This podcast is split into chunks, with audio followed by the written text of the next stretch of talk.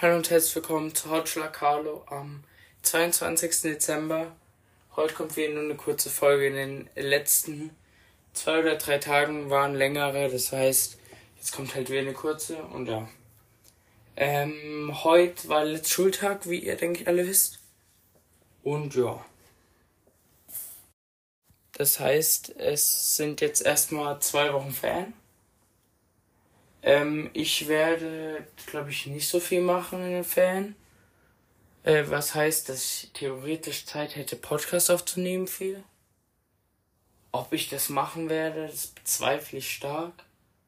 Aber wir werden sehen. Ähm, gibt eigentlich nichts zu erzählen. Also, wir haben auf Spotify jetzt übrigens die 1,5 K geknackt, also Aufrufe. Ich finde es eine tolle Zahl, wenn man bedenkt, dass das jetzt innerhalb von relativ kurzer Zeit war. Und ja. Übermorgen ist Heiligabend. Bis dahin werden noch zwei Folgen kommen. Morgen 23. Dezember und übermorgen dann halt die letzte am 24.